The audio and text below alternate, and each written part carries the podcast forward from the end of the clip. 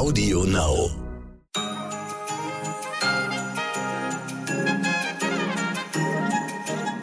Einen wunderschönen guten Morgen, liebe HörerInnen von heute wichtig. Heute ist Montag, der 27. Dezember. Ich bin Michel Abdullahi und begrüße Sie zu unserer kleinen Sonderwoche zwischen den Jahren, wie man so schön sagt. Man sagt nicht zwischen den Tagen. Genauso wie man Silvester nicht mit Y schreibt, sagt man auch nicht zwischen den Tagen. Zwei Sachen, wo ich so ein kleines bisschen empfindlich drauf reagiere. Also zwischen den Jahren.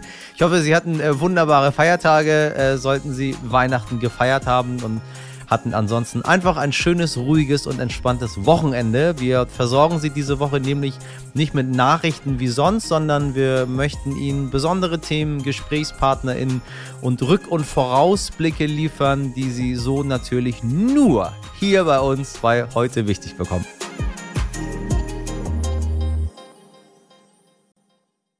Während viele von Ihnen in den letzten Tagen und Wochen hoffentlich im trauten Kreis von Freundinnen und Familie waren, hat Sternautor Fabian Huber in den letzten Monaten im Hotel gelebt, alleine. Das ging nicht anders, weil er in einer anderen Stadt war. Aber tatsächlich ist das Leben in Hotel ein Trend geworden, den wir in dieser Folge ein wenig aufdröseln und erklären möchten. Äh, viel Spaß dabei.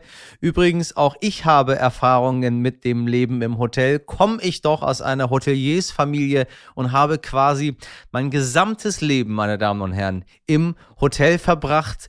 Ich möchte es nicht missen. Ich bin im sehr dankbar für diese Erfahrungen mit all den Gästen, die ich dort äh, im Laufe meines ganzen Lebens tatsächlich sammeln durfte.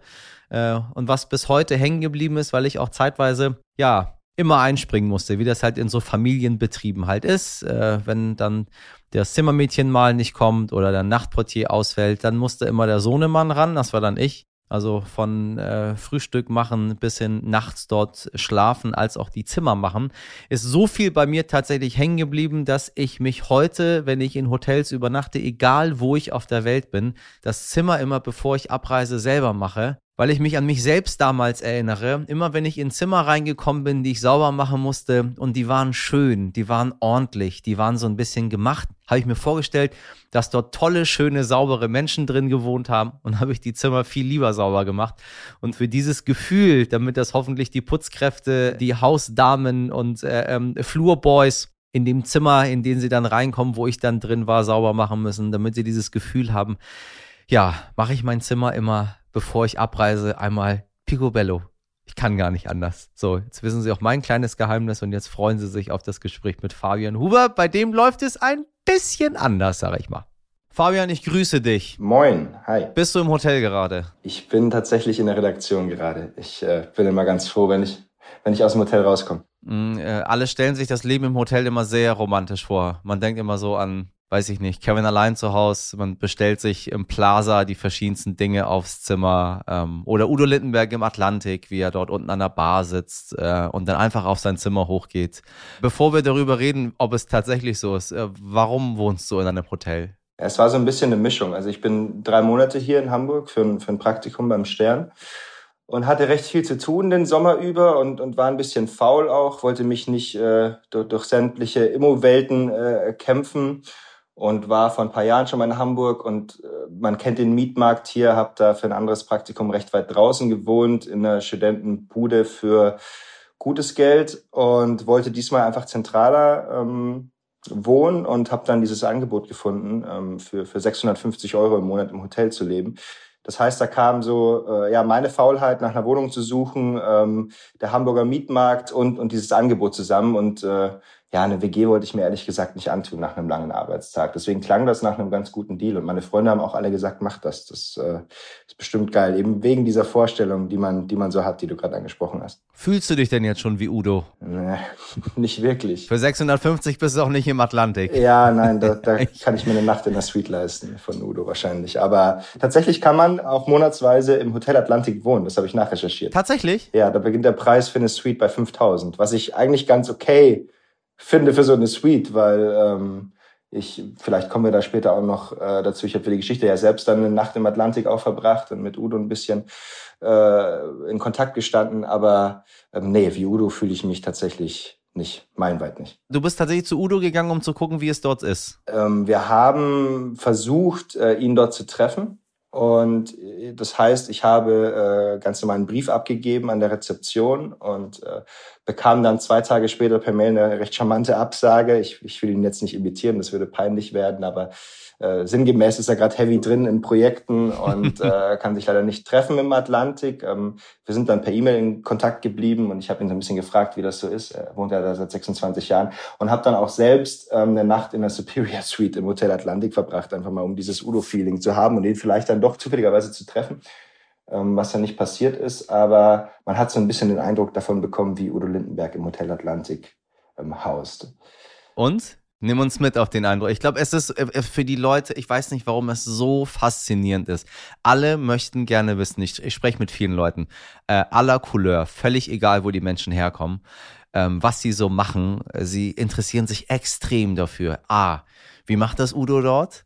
B, was kostet das Ganze? Ähm, C, verhandelt er das immer wieder neu? Äh, hat er sein Zimmer selbst eingerichtet? Äh, was ist mit einem Kühlschrank? Ähm, wo sind seine Klamotten? Das, jetzt habe ich ja jemanden. Erzähl mal. Ja, ganz detailliert weiß ich es auch nicht. Ich weiß, dass er während seiner 26 Jahre ein, zwei Mal äh, das Zimmer auch gewechselt hat im Atlantik. Also er bezieht da eine, eine Suite und hat noch ein Atelier dazu ähm, wird sich das über die Jahre auch eingerichtet haben. Also da gibt's ja ganz abstruse Geschichten über irgendwelche ägyptischen Partys, die er da mal in seiner ganz schlimmen Phase geschmissen hat mit, mit Konkubinen und Streitwägen, die er da durch die Gänge gezogen hat. Also das wird persönlicher sein, als es jetzt bei mir in der Suite ähm, gewesen ist, einfach durch den Umstand, dass er da schon so lange wohnt. Man findet über die über den Hoteldirektor und die Angestellten da auch nicht wirklich viel raus. Es ist ein sehr leises Haus, sie sind sehr diskret. Ähm, Udo sagt selbst, er lebt aus zwei Koffern. Ähm, und das ist das Geile auch, meint er, weil er nicht gebunden ist. Er kann jedes Mal weggehen, wenn er will, rausgehen. Das Hotelpersonal sei wie eine WG, sagt er. Ähm, und ähm, ja, ich, ich suche die Mail mal raus. Ich muss hier ein bisschen zitieren. Das ist nämlich, das, man weiß nicht, ob das E-Mail oder Songtext ist. Also er schreibt zum Beispiel, Hotel ist wie eine WG, Personal, das sind deine Freunde und durch die Drehtür kommen die Exotenvögel reingerauscht. Immer ordentlich was los, ein Kommen und Gehen. Im Hotel, alles wird geregelt, hätte Bach seinen Müll persönlich rausbringen müssen, hätte er so manche Kantate nicht geschrieben und ich so manchen Hammersong nicht.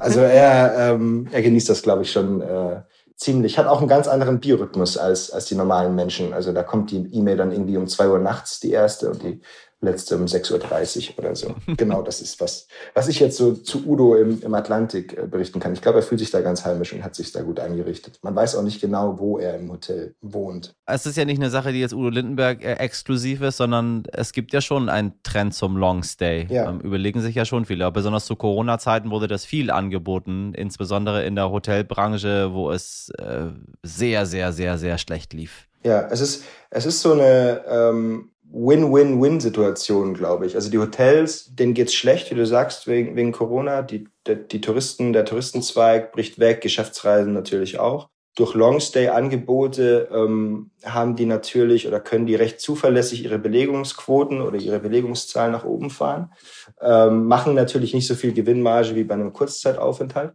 Ähm, gleichzeitig flexibilisiert sich unser Leben ja so ein bisschen. Ne? Man sagt irgendwie, man ist dieses Jahr dort, nächstes Jahr da. Von dem her sind diese Angebote äh, gewollt, glaube ich auch. Ähm, einfach dadurch, dass sich unser Leben geändert hat. Und ähm, was war das dritte Win? Ach ja, hier, es gibt natürlich Anbieter, die das jetzt alles vermitteln und Provisionen dafür ähm, kassieren. Es gibt gar nicht so viele genaue Zahlen, wie, wie viele Longstay-Gäste und, und wie lange die bleiben es in, in Deutschland gibt. Ähm, ich habe eine Zahl rausgesucht. Es gibt allein in Deutschland, gab es 2021 35.100 sogenannte Serviced Apartment, wie so Hotelwohnungen. Die haben dann auch eine Küche integriert, im Gegensatz zu meinem Zimmer. Und die, äh, da sollen bis Ende 2023 nach Berechnungen des Hotelfachverbands 19.000 hinzukommen. Also eine, ein Wachstum von über 50 Prozent in den nächsten zwei Jahren. Also das ist ein Segment, das sehr stark äh, wächst und, und auch sehr nachgefragt ist. Ja, das stimmt. Mm, Kochen ist ja auch so ein Thema. Also äh, Ina Müller beispielsweise, die hat keine Küche. So, sagt Ina zumindest. Äh, Ina kocht nicht so gerne. Sie geht immer draußen essen. So. Ja. Hast du jetzt auch nicht. So, auch keine Kochnische, kein gar nichts. Und ich glaube, wenn man in so einem Zimmerchen wohnt, dann möchte man da jetzt auch nicht irgendwie, weiß ich nicht, äh, Schnitzel drin braten. Bleibt ja dann doch schon einen Moment hängen, sag ich mal, der Duft.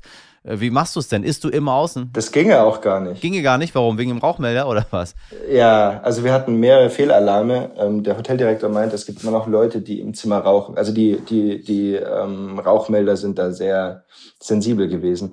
Ja, ich glaube, Ina Müller hat auch ein bisschen mehr mehr Geld als ich zur Verfügung und kann sich das leisten, draußen essen zu gehen. Ich habe das so ein bisschen unterschätzt, muss ich sagen. Also man weiß ja irgendwie, man zahlt diese Rate und hat aber keine Küche, muss sich da irgendwie selbst versorgen und natürlich auch teurer als als wenn man jetzt eine Küche hat und für sich selbst kochen kann. Ja, ja. Es hat sich so ein bisschen eingependelt. Also anfangs, ähm, ich musste erst mal drei Wochen warten, damit ich eine Minibar hatte. Die, die Warteliste war sehr lange, weil es viele Langzeitgäste gab. Das heißt, ich war die ersten zwei, drei Wochen komplett ohne Kühlung da ging auch nichts mit Käse oder Wurst oder, oder dergleichen. Ähm, ich bin tatsächlich dann viel außerhalb essen gegangen, mal was vom Bäcker, mal einen Döner oder so.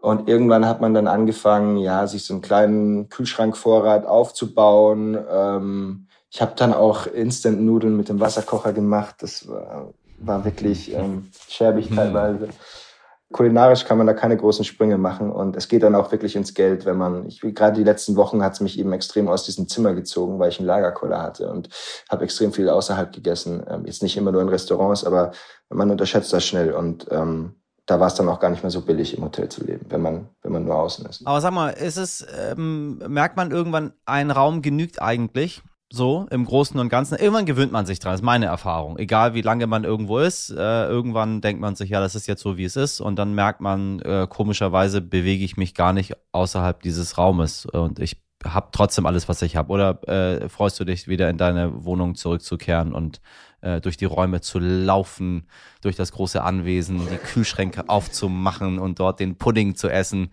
Da freue ich mich sicher drauf. Aber ich glaube, man, wie du sagst, man gewöhnt sich da schnell dran. Also ich habe auch für, für ein Auslandssemester irgendwie an einem amerikanischen Campus in, in einer Bude gewohnt oder in einem Zimmer gewohnt, das halt ähm, ja, war fast schon wie so ein Knast. Klar hatte man dann irgendwie seinen Aufenthaltsraum und sein Bad und so, aber Bad hat man im Hotel ja auch. Nee, man, also die Größe des Raumes war gar nicht so das Problem. Es war eher die, die Unpersönlichkeit. Also mhm. ich habe versucht, ähm, mir das so ein bisschen heimisch einzurichten, habe irgendwie zwei Whiskys von zu Hause mitgenommen, ein paar Bücher aufs Regal gestellt, eine Playstation mitgenommen, mir dann noch einen extra Bildschirm besorgt, um, um mal irgendwie abends ein bisschen zu zocken. Aber ähm, es bleibt dann doch so ein, so ein Max Mustermann unter den Hotelzimmern. Also es ist einfach, man kennt ja diese Hotelzimmer dieser großen Ketten, irgendwie Teppichboden und ähm, ja, so ein paar komische Bilder an der Wand. Und dann ließen sich meine zwei Einzelbetten noch nicht zusammenschieben. Das ist auch irgendwie ein großes Problem, weil ein Nachttisch dazwischen war. Und ja, wie gesagt, also es ist nicht die Größe des Raumes, es ist die Unpersönlichkeit. Und die, die geht einem irgendwann dann auf die Nerven. Und ich hatte dann so nach einem Monat, war ich, war ich mal krank. Kein Corona, sondern Grippe und war dann wirklich eine Woche in diesem Raum gefangen und ähm, oh Gott. das war sehr schlimm. Und da ging es dann auch bergab so mit mit der Stimmung ähm, ab. Das war so der Turning Point tatsächlich so nach einem Monat bei mir. Also das Leben im Hotel ist ähm, wie sich die Menschen das so vorstellen sehr sehr glamourös wenn man selber ein glamouröser Star ist. Ja. Sonst ist es einfach nur man lebt in einem Zimmer Punkt. Da passiert nichts ja und man ich ich habe dann auch mit anderen Langzeitgästen gesprochen ähm, für die Geschichte und ich glaube, es kommt einfach auf den Lebensentwurf an. Also da ist dieser eine Typ, der ähm, leitet Europas größten Rangierbahnhof, war 13 Jahre bei der Bundeswehr. Maschen. Ja, genau, Maschen. Ähm, Europas größter Rangierbahnhof, Maschen. Vor den Toren Hamburgs und ähm, hat einen sehr, sehr strukturierten ähm, Tagesablauf einfach. Steht um 5.30 Uhr auf, kurz Morgenmagazin, Panel zur Arbeit, kommt abends zurück, entspannt kurz, geht Sport machen, schläft. Und er sagt, effektiv bin ich nicht oft in diesem Zimmer und ähm, ich bin hier, und er ist für zweieinhalb Jahre, wird er in diesem Zimmer verbringen. Ähm, oh Gott. Und ähm, warum? Warum holt er sich nicht für zweieinhalb Jahre eine Wohnung? Er sagt, es ist günstig. Er hat hier alles. Wenn der, wenn die Türklinke quietscht, geht er runter zur Rezeption und sagt, macht mal bitte. Und das ist auch so. Ähm, er hat Fitnessstudio umsonst dabei, er muss sich um nichts kümmern. Und das ist ja auch ein großer Vorteil. Du musst irgendwie nicht groß umziehen, wenn du für einen beschränkten, wenn du weißt, du bist für eine beschränkte Zeit ähm, zweieinhalb Jahre. Äh, komm. Zweieinhalb Jahre ist zu viel, ja, aber er hat auch schon mal in Skandinavien im Hotel gelebt, aber er sagt, für, für seinen Lebensentwurf ist das komplett perfekt zugeschnitten. Fährt irgendwie alle 14 Tage nach Hause zur Familie, nach Hessen. Und dann haben wir ähm, jemanden, der für Facebook arbeitet und der im Homeoffice gefangen ist. Und dieses Homeoffice ist sein Hotelzimmer. Und ähm, er ist seit vier Monaten in diesem Hotelzimmer und er sagt, er dreht durch, weil er, weil er niemanden hier kennenlernt, weil, weil ähm, die Leute unfreundlich sind und Ähm, ja, es ist tatsächlich, glaube ich, lebensabhängig. Aber es ist jetzt auch nicht so, dass man da abends an der Hotelbar chillt und die anderen Gäste kennenlernt. Ähm, so habe ich mir das vorgestellt, ne? Oder dass man irgendwie die Rezep mit den Rezeptionisten dann irgendwann per Du ist und die irgendwie kennt. Ich meine, die haben mich nach drei Monaten noch äh, nach meinem Namen gefragt, als ich die Zeitungsabos. Oh nein, das ist aber nicht gut. Nee, das ist wirklich, also das ist nicht so wie bei Udo. Die, die, ich war ja da kein Premium-Gast, obwohl ich drei Monate war. Bist du denn jetzt durch oder wie lange hast du noch? Ich habe noch eine Nacht. Morgen geht's dann in die Heimat zurück. Und dann, ähm, oh, wie schön. Freust du dich? Ja, tatsächlich. Ja. Ich bin ein bisschen traurig, dass ich den Stern hier verlasse, aber ähm, ja, das, da, da sind alle traurig, wenn man den Stern verlässt. Das ist, äh, also das, was Schlimmeres gibt's überhaupt gar nicht im, im Leben. Also nur noch RTL verlassen wäre noch schlimmer. Das stimmt. Nee, ich hätte sonst stimmt. so eine Affäre geraten. Affären machen das Leben immer so ein bisschen würziger, aber das kannst du ja dem, kannst du ja dem äh, Maschen-Rangierbahnhofsbesitzer äh, äh, weitergeben. Ja. So eine kleine Affäre im Hotel, das macht das Leben ein bisschen interessanter. Ich sag's ihm, aber ich glaube, da, wenn man da so die Gänge beobachtet, da, da da war so die eine oder andere Affäre dabei auch im Hotel. Fabian, ich danke dir. Ciao, mach's gut.